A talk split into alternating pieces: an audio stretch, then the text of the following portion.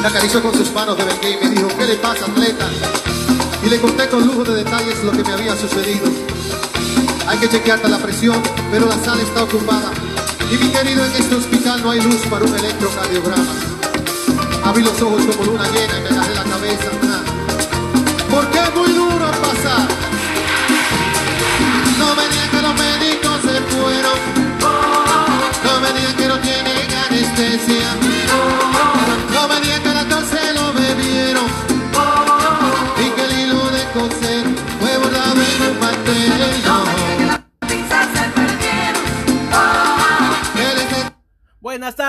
¿Cómo están? Empezamos un nuevo programa de este tu podcast ahí, en el área.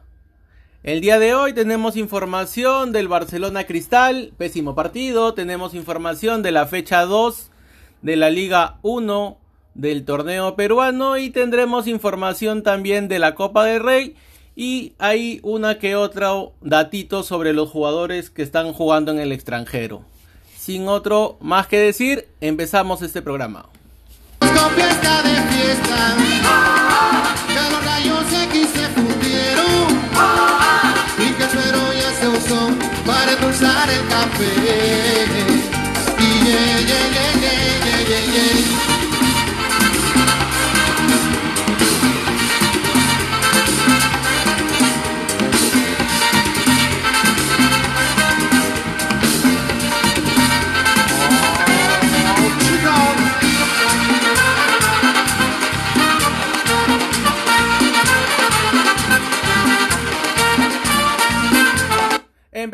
información.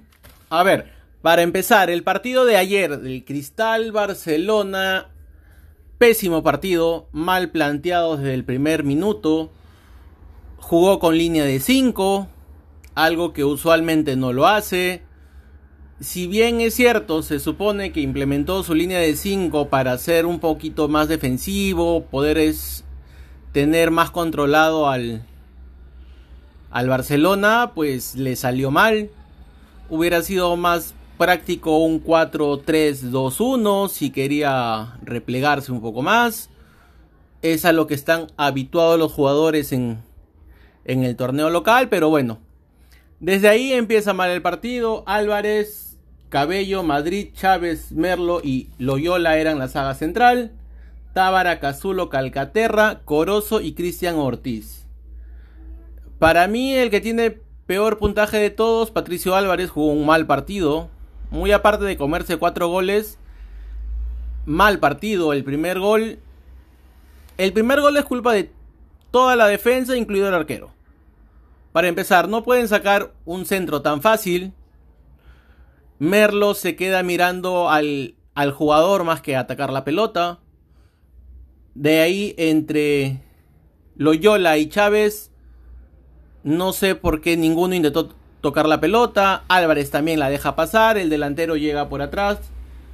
Fidel Martínez simplemente tuvo que empujarla solo, sin marca, sin presión, sin nada.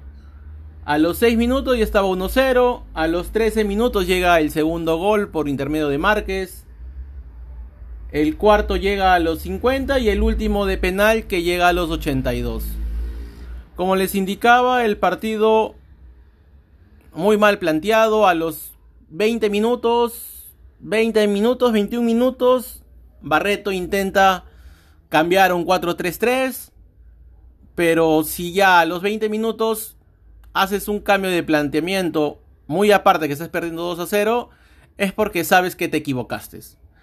En conferencia de prensa, simplemente Barreto indica que el equipo fue superior, que, que son mejores y demás, pero ahí creo que venía un mea culpa de parte de Barreto para indicar que, que se había equivocado. Pues.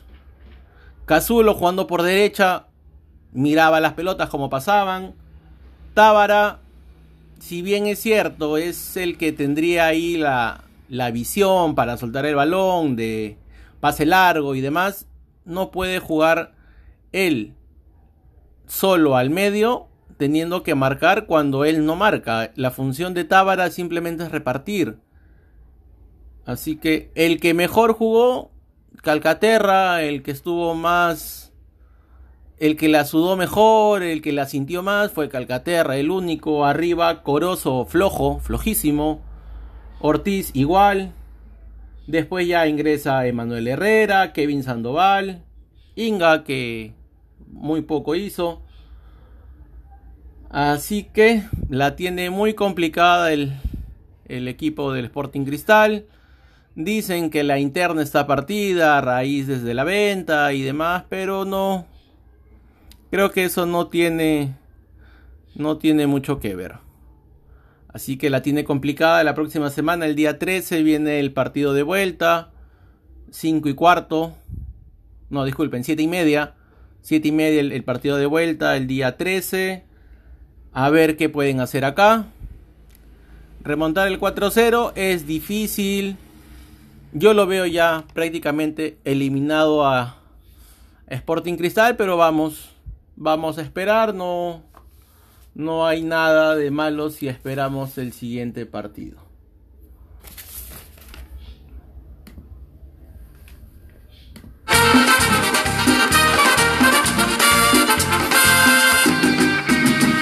De sus hombros como un cojo a y le dije, ¿qué hago princesa? Digo un papel de receta, me escribió muy dulcemente, lo siento atleta. Me acarició con sus manos, me vengué y siguió su destino. Yo vi claramente cuando dijo otro paciente, tranquilo Bobby. Bajé los ojos a media asta y me agarré la cabeza. Porque es muy duro pasar.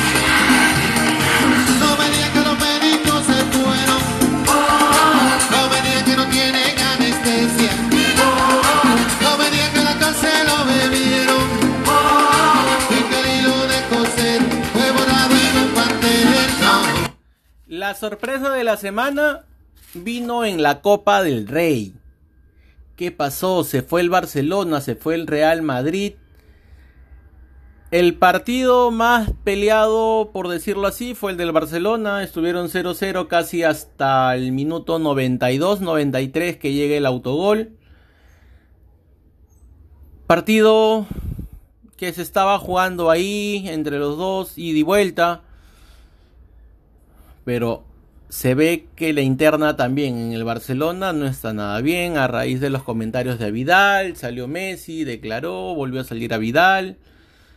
Pero habrá que ver qué sigue en este en este club. Iñaki William hizo el bueno, fue un autogol con con, con presencia de Iñaki al minuto 93 como les indicaba, el Barcelona no llegaba al menos a la semifinal de la Copa de Rey desde la temporada 2009-2010, que se quedó eliminado en octavos de final, así que ya tenía su buen tiempo que llegaba al menos hasta la semifinal el Barcelona, y por su parte el compadre Real Madrid de igual forma.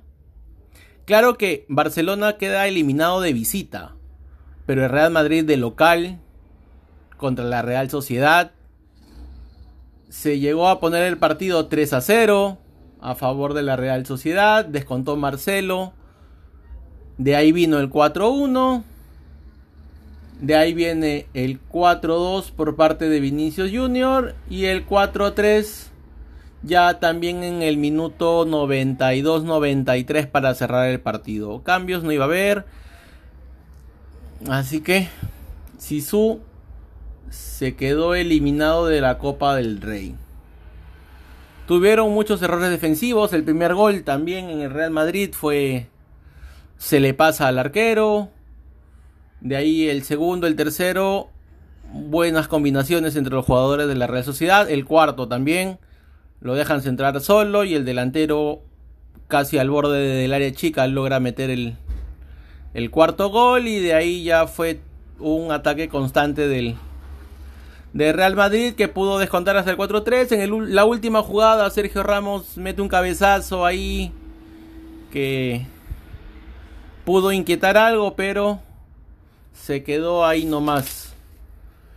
Así que la Copa de Rey se queda sin el Barcelona y sin el Real Madrid.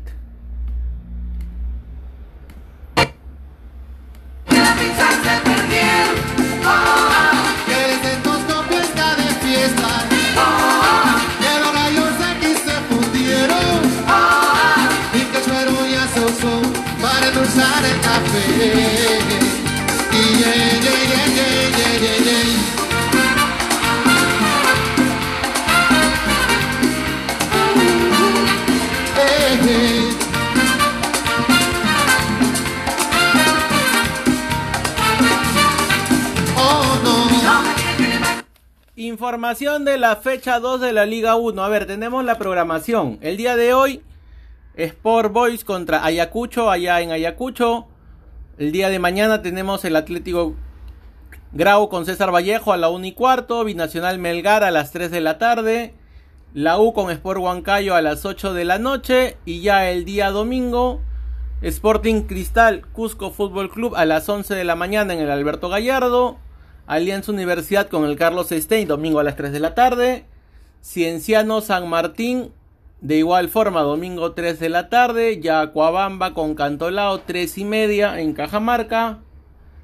Carlos Manucci Alianza Lima, 5 y cuarto en el Mansiche de Trujillo. Y Municipal UTC, domingo 7 y media en el Estadio de la San Marcos.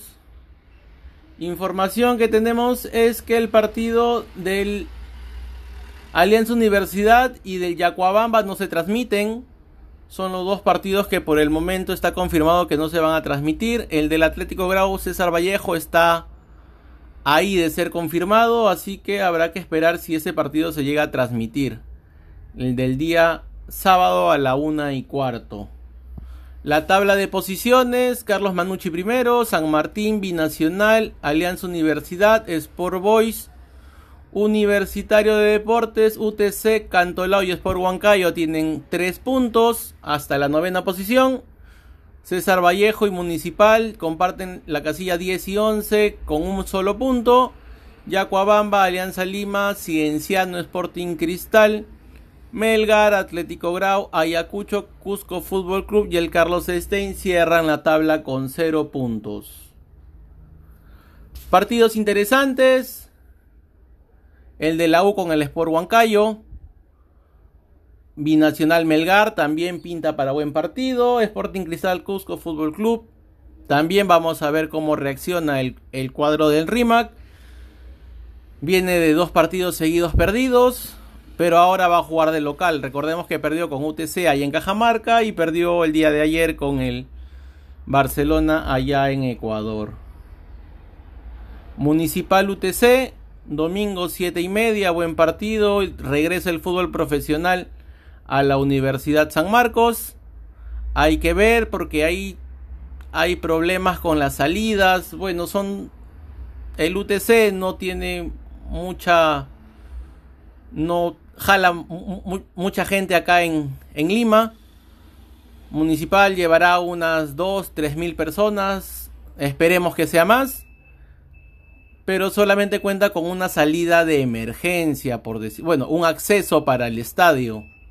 Así que esperemos que no haya ningún problema el día domingo a las 7 y media en el estadio de San Marcos.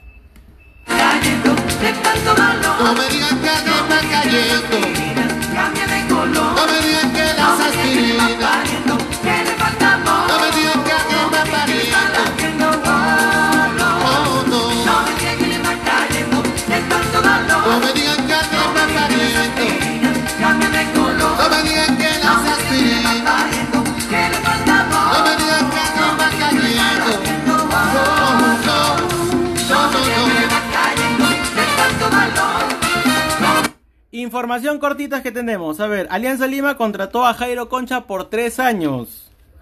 Pero lo va a prestar a la San Martín. Así que recién desde el 2021 estará perteneciendo ya a las filas de Alianza Lima. Alianza Lima sigue contratando. También ya firmó Beto da Silva. Beto da Silva ya pertenece al club. Ya pasó por los exámenes médicos. Así que ya debe ponerse a órdenes del técnico Pablo Bengochea. Rivadeneira juega de titular el día domingo contra Carlos Manucci. Lo sientan a Butrón, dicen que va a empezar a rotar a los arqueros, así que vamos a ver quién termina afianzándose en el puesto del arco de Alianza Lima.